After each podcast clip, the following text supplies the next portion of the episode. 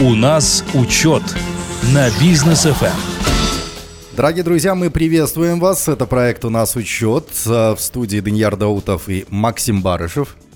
Очень доброго вечера, уважаемые радиослушатели. Даниэр, приветствую.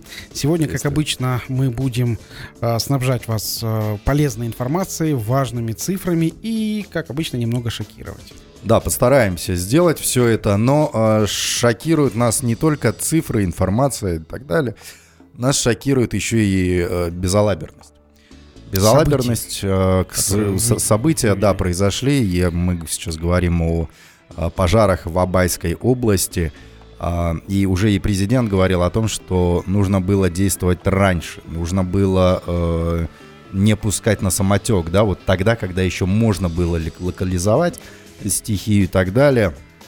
Это понятно. У нас, к сожалению, безлаберность, халатность, она во многих сферах проявляется.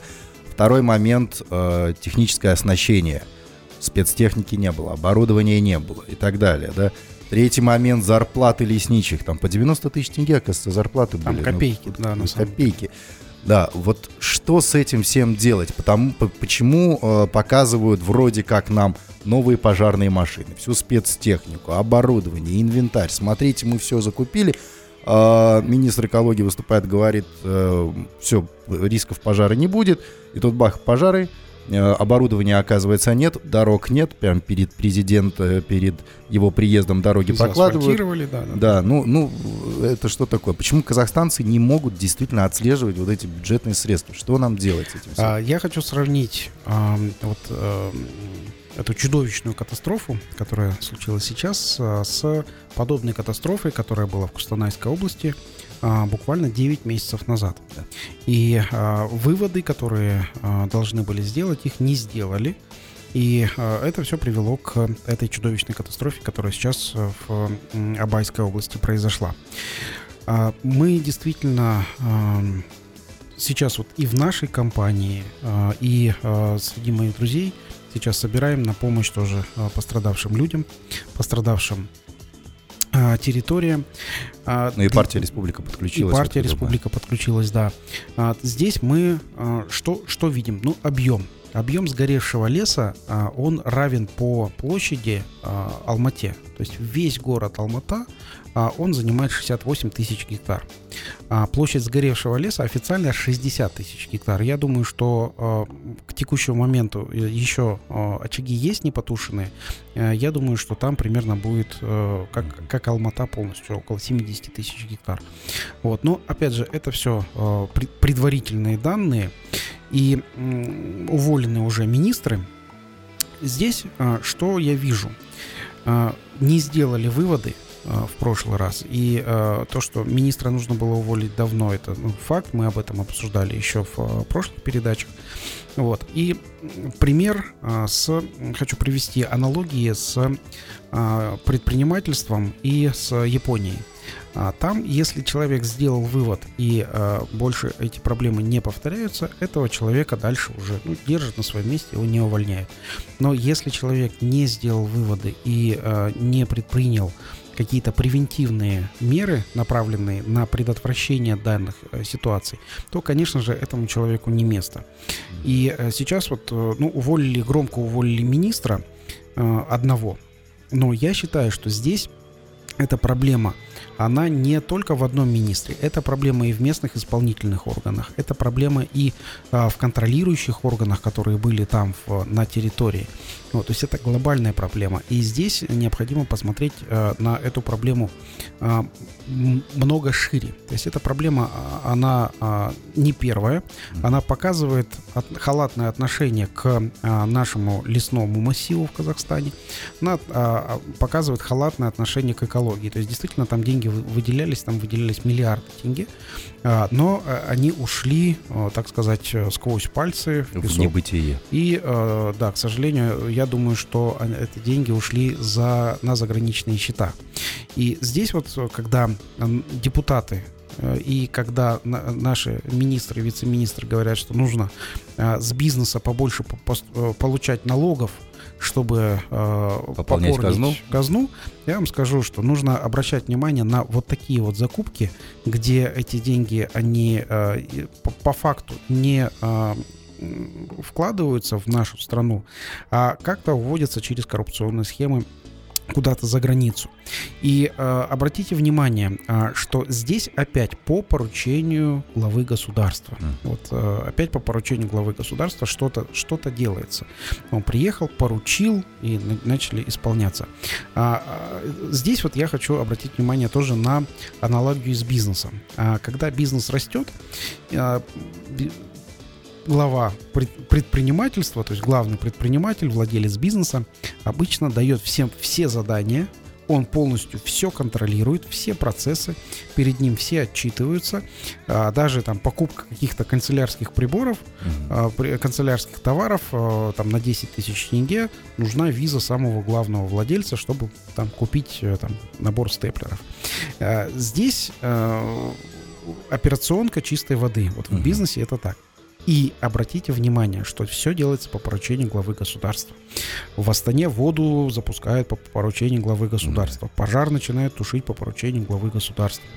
А, что это означает? Это означает, что Касымжан Маркимович Такаев, он полностью в операционке, он круглосуточно в операционке, и, к сожалению, а, без его прямого поручения в настоящий момент ни Акимы, ни министры а, не берут на себя ответственность по выполнению. А, это ну, сформировалось, я думаю, не прямо сегодня, это сформировалось там несколько, несколько лет до текущего момента. То есть получается, когда министры не берут на себя ответственность на своем э, месте, то кто-то должен эту ответственность взять. И, соответственно, ответственность за всю страну он взял Касымжамар Кемельевич Такаев и уже в ручном управлении э, ведет страну. Э, надолго ли его хватит, не знаю. Здесь нужно, э, ну, если бизнес в ручном управлении долго вести, то перегорает, собственно, первый руководитель, и бизнес начинает а, немножко, ну, затухать. Стагнировать. Да, стагнировать. К, к сожалению, э, в страновом масштабе может произойти то же самое.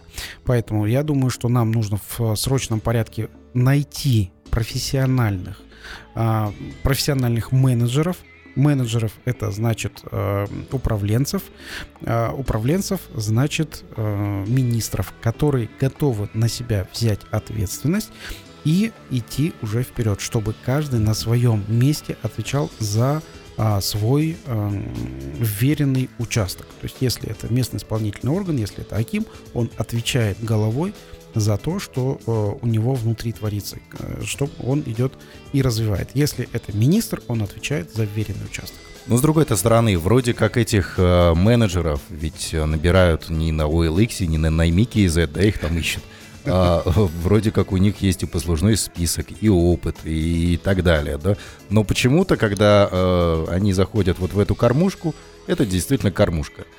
К сожалению. К сожалению. Для, для многих вот людей на местах это, и так далее. Это, вот, э, с точки зрения бизнеса, это э, желание проявлять ответственность за веренный участок. В бизнесе, вот э, я уверен, что во многих бизнесах это именно так. А, то есть, э, если человек ответственный за веренный участок, и он делает все, чтобы а, веренный участок был а, лучше с каждым днем, все лучше и лучше, а, это в бизнесе работает именно так. То есть человек должен отвечать за веренный участок, брать на себя ответственность. Вот. В государстве, я думаю, что здесь аналогия, она прямая. То есть здесь то же самое. И люди, которые сейчас э, работают на определенных этих должностях, они должны нести ответственность. Это, это их прямая государственная обязанность. Если человек не хочет нести ответственность, то, пожалуйста, может освободить кресло, э, чтобы э, эту ответственность взвалил на себя другой человек. Вот, э, меня спрашивали, хочу ли я быть там министром или вице-министром. Я знаю, какая это работа. Это действительно работа непростая, я отказался. Вот, потому что я, а, я, я во-первых, я не разбираюсь вот в министерских вот этих вот mm-hmm. кулуарных вещах, вот, и э, я больше разбираюсь в бизнесе. И я больше пригожусь э, как бизнесмен, как плательщик налогов. Вот. И э, здесь вот я вижу вот себя в этой роли. Но есть люди, которые разбираются в э, министерских вот этих э, вещах. И здесь они, например, э, у них вектор развития, они проработали в какой-то госструктуре, например, там, департамент госдоходов, там, комитет госдоходов, дальше Министерство финансов. Вот, если они все это понимают, то, соответственно, а, им туда и дорога, им дорога вот как государственники. Вот, и э, я считаю, что профессиональные государственники это хорошо, но у нас нету а, подгото- подготовки этих кадров. То есть приходят люди, которые а, вроде бы могут, но они приходят без подготовки. У нас есть институт госуправления при президенте, но опять же, это э, такая небольшая часть. Но вот, к сожалению, у нас не получается, как, в, как на Западе, да, когда люди собираются, и они знают, какой есть бюджет, на что должны да. быть потрачены деньги. А, недавний вот этот вот скандал с а, бывшим премьером э, Британии, да, да, да. Э, когда она там устраивала вечеринку, да, там, полотенце какое-то стащила из резиденции, халат стащила, и сотрудники прям заявили на нее, что верните 12 тысяч э, фунтов стерлингов. Э, да, в казну, потому что вы стащили это все. Ну, казалось бы, для нас, ну, это что-то такое очень смешно. А там это действительно прям новость. Люди говорят, нет, это бюджет. У нас такого нет, к сожалению. У нас, если там журналист Асхат Ниязов с программой «Обожаю», да, куда-то да, приехал, да, да. там что-то сделал, мы на бизнес FM о чем-нибудь рассказали, еще какой-нибудь журналист или блогер доехал до села и об этом рассказал, и общественный резонанс это получил. Да. Тогда что-то делается. В других случаях народ как вот сидит, и ему говорят, сиди и помалкивай. Вот, а если это не делается, а, то в итоге получаются вот такие вот пожары. К сожалению, да. Вот что нам нужно сделать сейчас такого, да, а, потому что, понятное дело, народ, ну, как никто не слушал, так и не будет слушать. Но что нужно сделать, чтобы а, принимали участие, в, как, чтобы Тукаеву там действительно, например, э, доходило письмо от жителей Абайской области, что у нас нет спецтехники, муж на своей машине едет, э, без амуниции там э, идет вот на работу. такая его письмо, вот, вот сразу, это неправильно. Письмо должно решаться на уровне э, Акимата местного исполнительного органа, и оно должно уже решаться сразу же. Или же на уровне депутатов, которые внутри рассматривают э, бюджет, депутаты Маслихата, и утверждают этот бюджет, куда этот бюджет э, должен быть направлен. Именно депутаты Маслихатов контролируют распределение бюджета. Вот поэтому здесь э, письмо Такаеву это слишком высоко. Я считаю, когда письмо Акиму будет решаться на местном уровне, когда Аким будет отвечать за это, когда местные депутаты... Вот, кстати, вот, уважаемые радиослушатели, вы знаете, а, своего местного депутата. У вас у каждого а, есть в вашем районе депутат. Вот, он с вами после выборов встречается, он к вам выходит на связь каким-то образом. Вот вы, например, а, общаетесь больше Э, с соседями, а соседи знают ли э, ваши соседи ваши, вашего депутата, который по вашему округу. Вот, я думаю, что, ну, наверное, в 90-95% случаях не знают. Э, у нас, например, это, это, ну, это плохо. А в, в той же Европе там знают своего депутата, и там с него не слазят, пока он не решит проблему Э, жителя, конкретного жителя или конкретного дома, э, который есть. И э, вот эта причина незнания своих депутатов, незнания своих прав, вот, оно и приводит вот к таким вот ужасным последствиям. И действительно мы все вот пишем в итоге там на президента, на имя президента, а потом уже по цепочке это вниз спускается. На самом деле, если это будет решаться на местном уровне, это будет, это будет очень хорошо намного быстрее и эффективнее, да? да? А, и в больших масштабах. Что ж, э, давайте перейдем к небольшой коммерческой паузе. После мы вернемся, друзья, и продолжим наше обсуждение. У нас учет на бизнес FM. Эм. Так, друзья, продолжаем. Основатель, владелец группы компании «Учет» э, Максим Барышев. У нас также сопредседатель партии «Республика». Это все При... опять он же. Да, председатель Рексовета от Микен по городу Алматы. Это все э, Максим Анатольевич. Ну и автор проекта у нас учет на бизнес FM эм. тоже туда же. Да, а, очень доброго вечера, вновь подключившийся к бизнес FM. Эм. Так, э, прежде чем мы будем обсуждать самых богатых в Казахстане, потому что сейчас будут делить бедных, богатых, бедные, ой, точнее богатые, э, как нам обещают, будут платить больше, э, чем бедные по налогам и так далее. Прежде чем к этой теме перейдем, э, обсудим, наоборот, другую сторону медали, безработных. Да. Потому что тут выяснилось, что Казахстан занял второе место по числу безработных в Евразийском экономическом союзе. Хотя национальная статистика, бюро статистики нам говорит, что вот в течение там уже огромного количества лет у нас э, количество безработных не меняет. Примерно 5% безработицы составляет среди там работоспособного населения. Да, среди работоспособного. Тут, тут же а, получается так, такие расчеты. Количество безработных жителей в нашей стране почти 3% да, к численности рабочей силы или почти 290 тысяч человек. А, как это считалось? Это считалось э, количество безработных от количества работающих. Угу. Вот, соответственно, не от всех работоспособных, а от, от количества работающих. Соответственно, вот э, не 5%, 4,9% у нас это стандартное, да, да, от работоспособных, а от работающих 3%. Вот, ну, также по, по данным мы занимаем второе место. Вот. И в России 525 тысяч безработных. То есть в два раза больше, да?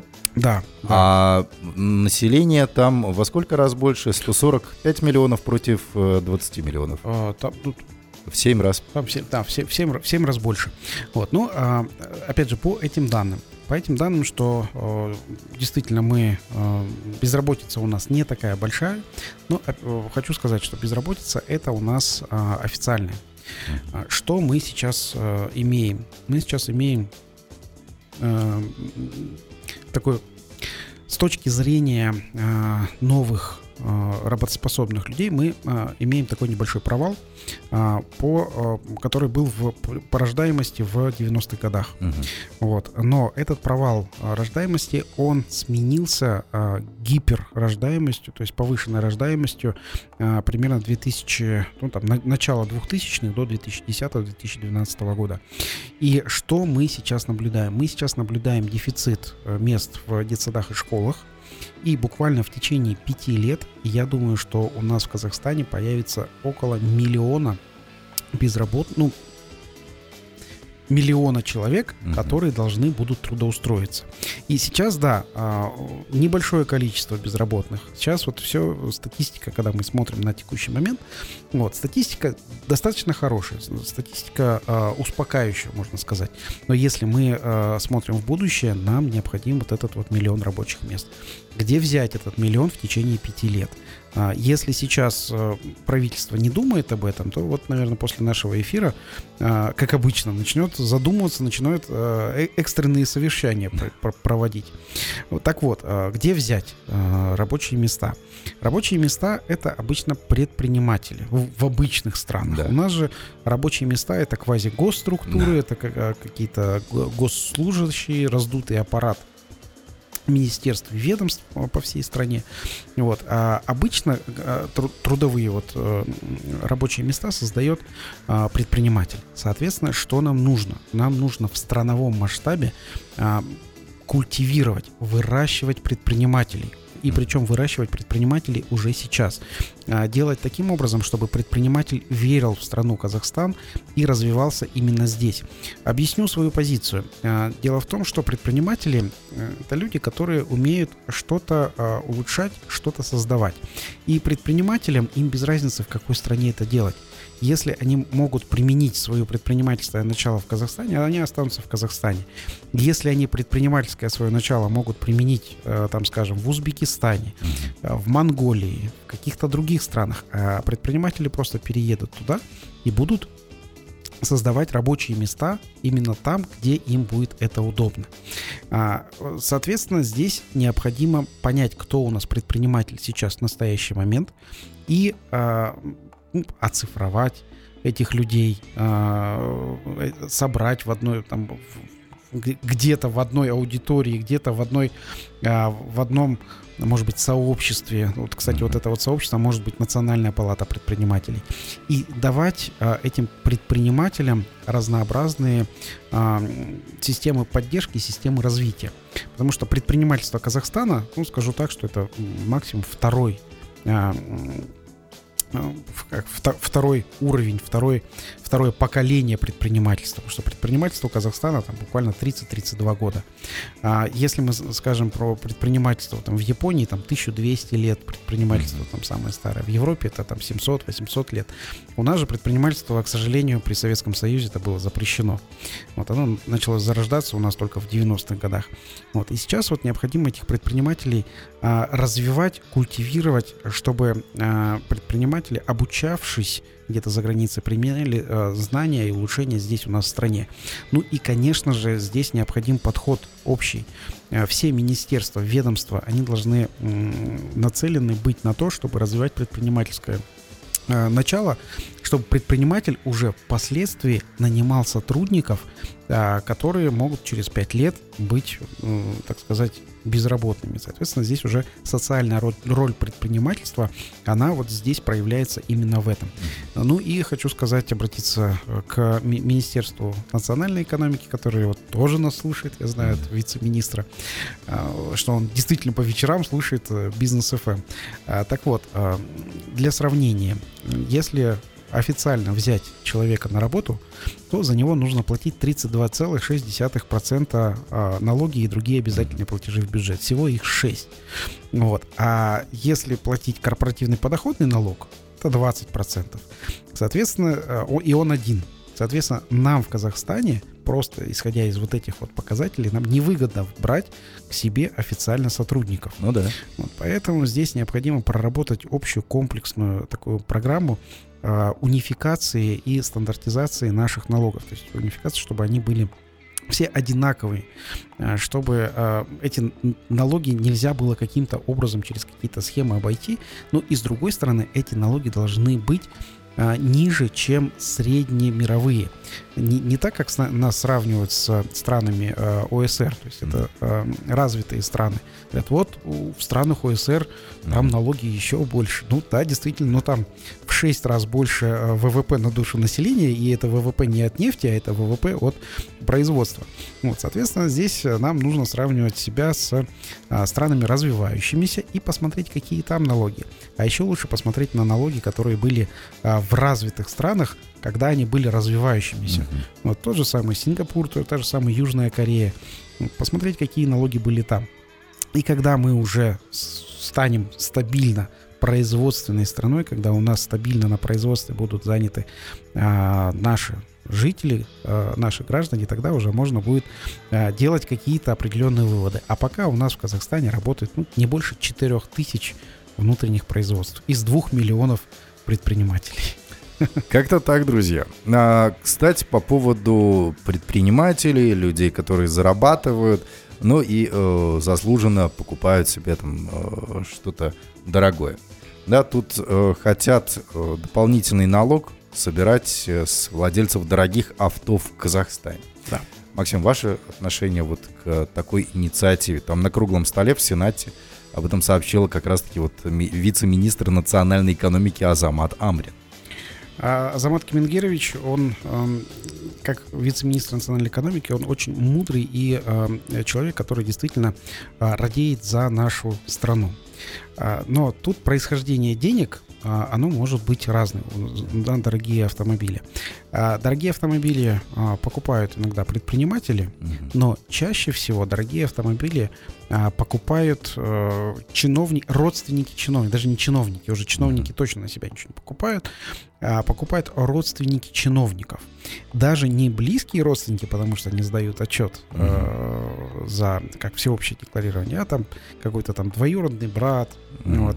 а происхождение денег которых а, оно ну, непонятное.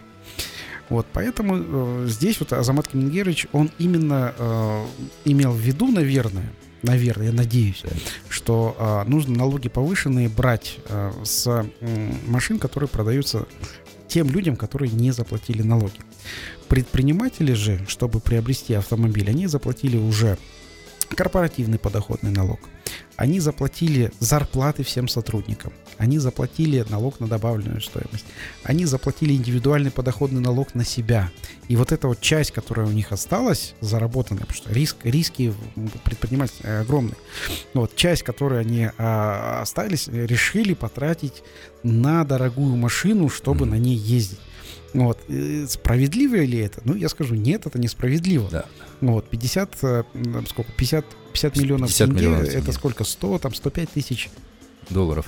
100, 105 тысяч долларов. 100, 120. Ну, такой средненький немец, более-менее нормальный. плюс, да. да. Вот. А, и в, это, в этом автомобиле, когда мы считаем здесь внутри в Казахстана, вот, имейте в виду, что, Азамат Камингерович, если вы нас слышите, имейте в виду, что 50 миллионов, оно включает в себя уже акцизы, таможенные платежи, а, она а, включает в себе уже налог на добавленную стоимость, uh-huh. чтобы к нам попасть, а, первичную регистрацию и так далее. То есть, если этот автомобиль стоит у нас 50 тысяч долларов, и он новый, 50 миллионов тенге, прошу прощения, и он новый, то, скорее всего, этот автомобиль он стоит максимум 50 тысяч долларов за рубежом, и это средний автомобиль среднего класса, то есть это не какие-то Rolls-Royce.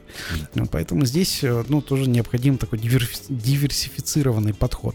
Вот, э, ну, для того, чтобы здесь уже это понять, я думаю, что нужно будет собирать не в итоге с элитных автомобилей, вот, а нужно будет собирать с людей, у которых э, непонятное происхождение денег. Ну, то есть не смог доказать происхождение денег, пожалуйста, 10% от, от покупки заплати в бюджет. Тогда будет справедливо. А если э, а... человек оплатил все налоги, все, все, все сделал, так, а мне, у меня немножко не сходится. Не смог человек доказать, откуда у него деньги. Да. А его не надо за это спрашивать, допрашивать, возможно, даже. Можно откуда? И, можно не допрашивать. Потому что если ему сказать, что ну, ты там столько у тебя денег, что ты можешь купить себе автомобиль, там, грубо за 200 миллионов тенге, ну, заплати 10, ну, 20 миллионов там, заплати и ходи спокойно. Ну, как-то... Вот, вот это, это вот, вопросы. Кстати, вот вопрос на дискуссию такую большую. Ну, ну, не 10%, 20%, как корпоративный подоходный налог. Вот, ну, кстати, вот тоже сравнение с предпринимательством. А, мы зарабатываем чистую прибыль, предприниматели 20% корпоративный платим подоходный налог, еще 10% индивидуальный подоходный налог. 30% у нас в Казахстане предприниматель оплачивает, чтобы деньги получить к себе, а, ну, к, к распределению. 30% это, это, считая все предпринимательские риски. Вот, да, вот не 10, 10 я, наверное, мало сказал, но вот 30% от стоимости покупного автомобиля, это примерно равно а, как предприниматель сколько платит платит налогов. Я просто предприниматель. Знаю страны, э, если я ошибаюсь, там Сингапур, кажется, да, что-то такое, 400% налог на автомобиль. Да. Ну, в принципе, от, я думаю... От, я... от 200 до 400. Но а, там, там есть деньги а, у людей, и а, там почему такие большие налоги? Потому что там а, избыток денег у людей. Но у нас-то нет избытка денег у людей. У некоторых все-таки есть. Дорогие друзья, у нас рекламная бизнес FM. Хотим все-таки избыток себе денег на бизнес FM. Вот, поэтому послушаем рекламку, а после вернемся к вам. У нас учет на бизнес FM. Дорогие машины обсудили, но тут, оказывается, есть еще и яхты, и самолеты, и по э, очень много квартир у многих людей. И ведь тоже хотят, чтобы они за это все платили. Нужно платить за самолеты, яхты и э, за 100 квартир? Э, нужно, и люди платят, но скажу так. Э, но повышенный.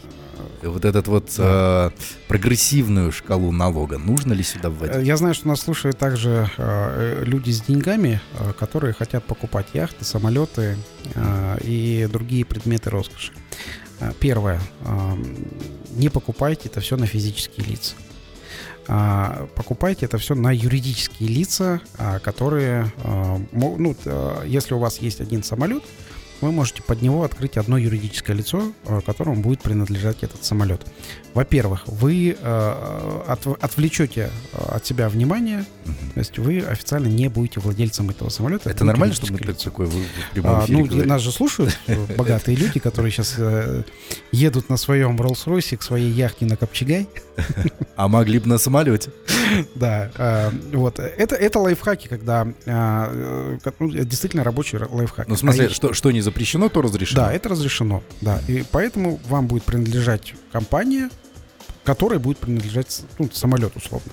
Вот, соответственно, вы э, этот самолет можете использовать как э, средство зараб- заработка. Ну, ни для кого не секрет, что а, свои самолеты, яхты это не актив, а это получается, а, ну, это можно сказать пассив, то есть то, что уносит у вас деньги. Вот, это вот первое, оформляйте на компании. Второе, а, оформляйте эти а, ну, недвижимое, движимое имущество, оформляйте в кредиты, в лизинги, то есть чтобы они у вас были, а, так сказать, в залоге чтобы вы за них платили не сразу всю сумму, а вы как бы должны были платить за них периодически. Соответственно, здесь вы не декларируете не то, что он у вас есть, а декларируете свои долги, что вы, да, взяли, но вы взяли в долг. Вот. И, соответственно, здесь уже вопросов не возник ни у кого, ни у нашего правительства, ни у, кого, ни у какого-либо другого правительства других стран. Вот, соответственно, так. Ну и яхты, которые а, тоже вот говорят, у нас что-то около больше 500 яхт на да. Казах казахстанск. Вот и я что-то представляю, говорю, в Копчегае я не видел вообще яхт ни одной.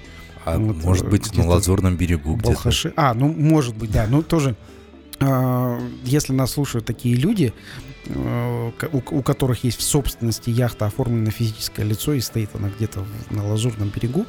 Вот. Ну, э, все-таки совет... Э, Запишите нас в Инстаграм, давайте дружить. Вот. Э, приходите на бизнес ФМ, расскажите э, о своем позитивном опыте. Да, мы с удовольствием послушали бы. Ну что ж, друзья, вновь коммерческая пауза на бизнес ФМ. Мы тоже хотим яхты, хотим самолеты. Надеемся, когда-нибудь с этой рекламой у нас получится это сделать. После рекламы мы вернемся и расскажем вам очень занимательную историю. Буквально сегодня, да, 4, года, года с момента, как Максим э, Барышев приобрел э, компанию Алмаклауд за тысячу тенге. Да, за тысячу тенге. Расскажу про ведение переговоров и как мне это удалось. Да, оставайтесь с нами. Лайфхак от Максима Барышева. Итак, друзья, 12 июня 2019 года на портале Forbes KZ выходит статья с заголовком «Сервис учет KZ купил группу компании Almacloud за 1000 тенге». Звучит прям вот вроде учет KZ. Almacloud. На тот момент они самые крупнейшие. Да, наш замечательный друг Санжар Алтаев э, там стоял у руля. И за тысячу тенге. Да. Что, что это? Это прикол какой-то был. Это дружеское такое пранк.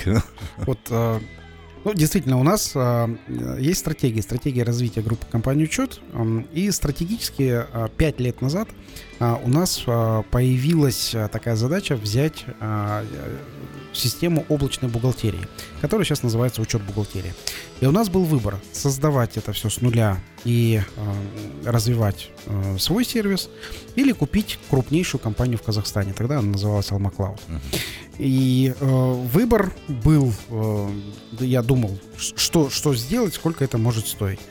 Вот. И э, мы тогда познакомились с, с Анжаром Альтаевым э, и начали вести переговоры о э, приобретении, чтобы я, я приобрел э, Alma Cloud. Э, цена была э, у меня самая низкая из всех возможных. Mm-hmm. Вот, это 1000 тенге. Вот. А он согласился, э, потому что у него было несколько возможных покупателей. Вот, он согласился продать мне, потому что у нас... Ради хохмы за тысячи Потому что у нас получилось следующим образом клиентский портфель у него было тысяча, тысяча компаний, и у него на тот момент было долгов около 50 миллионов тенге долгов на этой компании. То есть это долги, они сформировались э, из-за того, что компания быстро росла, и э, Санжар, он занимал э, деньги, я, у него были определенные э, люди, которые давали, э, веря в него, давали ему деньги на развитие компании. Вот. Эта а, компания, ну так как а, у нас рынок не развитый, рынок ценных бумаг, люди просто условно занимали ему, веря в его рост. А, и в один момент, когда я пришел, рассказал карту, говорю, я буду делать а, такую же компанию, вот, или, или вариант а, продаться а, мне. Он говорит, вот тысяча тенге, но клиентов, которых мы набрали, а, ведешь ты. И Санжар тогда говорит, у нас на счетах ноль. А нужно платить зарплату, нужно а, платить а, по, по долгам, нужно платить за а, серверы, нужно платить за много, много а, других составляющих бизнеса. Вот, он говорит, это э, у, у нас ноль, имей в виду, что а с момента как приобретения еще плюсом, и нужно, э, мы посчитали, это где-то около 50 миллионов тенге на сопровождение бизнеса. А теперь как раз-таки к лайфхаку. Лайфхак, а, как вести переговоры. И почему, э, благодаря, э, и благодаря чему я приобрел, приобрел сервис Alma Cloud за 1000 тенге, который сейчас, это учет бухгалтерии, это ну, в настоящий момент также самый крупный а, бухгалтерский сервис у нас в Казахстане. Вот. Э, есть такое понятие. Звучит оно ЗОПа. Так. Извините, это аббревиатура. Вот, лайфхак уже начался. Вот, э, сделайте приемники погромче и Я так понимаю, все уже сделали приемники погромче, включили диктофоны. Да. А что такое ЗОПа? ЗОПа — это и аббревиатура с английского слова Zone of Possible Agreement. То есть это зона возможного соглашения. А, я расскажу, например, на, на примере а, продажи автомобилей. Так как компании у нас покупаются не так часто, а автомобили а, более чаще, здесь это будет более понятно. То есть лайфхак по приобретению компаний, но применим на приобретение автомобилей. Итак, вы смотрите объявление, где стоимость автомобиля 22 миллиона тенге. Вы покупатель. И вы понимаете, что э, продавец, он готов скинуть, но вы не знаете сколько. Угу. Вы это только предполагаете. Начинается игра в покер. Начинается игра в покер. А, продавец, поставив цену 22 миллиона, смотрит, сколько рынок э, стоит. То есть примерно это в среднем от 20 до 25 миллионов стоит машина. Вот. И он думает, так, я поставил 22, нижний предел это 20 миллионов. А, соответственно, здесь уже а, Zone of Possible Agreement, так называемый ЗОПа, а, она наступает в районе 20 миллионов. Это возможное соглашение. Но вы как покупатель, я вот э, с точки зрения покупателя, так как я покупал бизнес, тоже говорю, вы как покупатель приходите, и у вас есть определенная сумма на руках. И вы продавцу, вы понимая, а, сколько продавец готов а, спустить, а, вы это понимаете с косвенных каких-то там стоимость рынка, еще что-то. И вам необходимо провести переговорный процесс с этим продавцом. Ну, э, среди этих моментов может быть, на что вы потратите инвестиции прямо сейчас, если это придут деньги, а как срочно вам нужно. И вы можете ну, там, узнать количество машин. Если у человека несколько автомобилей, то, скорее всего, он может а, еще отступить от а, нижнего предела ниж, ну, меньше. Если у человека это единственная машина, и а, если он а, вам продаст, то, соответственно, ему а, нужно будет какую-то машину следующую купить. Вот. Здесь он, скорее всего, не спустится ниже нижнего предела. Здесь вам необходимо будет проговорить, одна ли машина а, или несколько избавляется, вот обычно говорят, не избавляюсь там, у меня, и в объявлении у меня там не три машины, я не тороплюсь, да, с продажи не тороплюсь. Вот, тоже есть такое. Вот, но са- самое главное, если у вас есть определенное количество денег на руках, и вы подумайте, сколько вы готовы заплатить за этот автомобиль, чтобы был у вас в собственности. Я сейчас не говорю про перекупов, которые приходят и говорят, о, 22 миллиона, там 15 сейчас дам, и причем торгуются сразу по телефону. Нет, я говорю про э, нормальные человеческие отношения, э, где э, покупка автомобиля это покупка для себя. Вот. А, зона of possible agreement, это зона возможного соглашения, она наступает а, примерно на нижнем пределе а, предлагаемой марки. Если а, зона а, возможного соглашения достигнута, то у вас а, идет торговля, ну, буквально там на какие-то десятки тысяч, сотни тысяч. И он говорит, вот дашь мне еще 100 тысяч сверху, я тебе зимнюю резину да, там, да. отдам. Не дашь мне 100 тысяч, я еще зимнюю резину отдельно продам. Там, условно, вот такие вот модели переговоров мож, могут быть. Это действительно зона, вот самое главное, это найти зону возможного соглашения. Но если человек говорит, мне нужны срочно деньги сегодня, то вы можете сказать, хорошо, сегодня, но цена там, вот, вот, вот сегодня вот, вот в течение дня вам столько привезут. Но э, готовьтесь, что если ему нужно э, машину продать именно сегодня, то у него будет много так, так называемых перекупов, которые будут э, сразу же торговаться. Вот. То есть зона возможного соглашения. И теперь еще лайфхак в лайфхаке. Как скидывать э, деньги, как, как торговаться. Теперь с точки зрения продавца.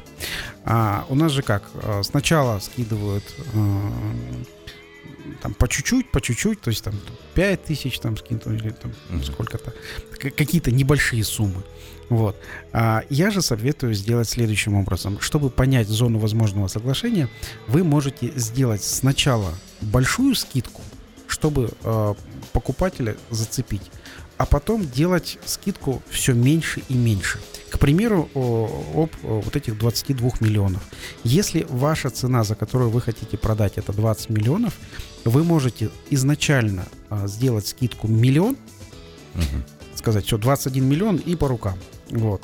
А дальше вы можете делать скидку по 100 тысяч, по 50 тысяч, потом 20 тысяч. Прощупывая, насколько да. готов насколько раскошелиться готов, покупатель. Да, насколько готов покупатель. Если покупатель действительно начнет торговаться вот на вот эти вот сотни тысяч, все, вы его зацепили. Значит, машина хорошая, значит, вы его а, и как человек, и по общению вы его зацепили. Он готов поторговаться даже на этих мелочах. А, соответственно, здесь вот сначала делайте самую большую скидку, а потом по чуть-чуть, по чуть-чуть, по чуть. И, возможно, вы э, продадите машину больше, чем вы хотели изначально. Вот в этом, собственно, лайфхак.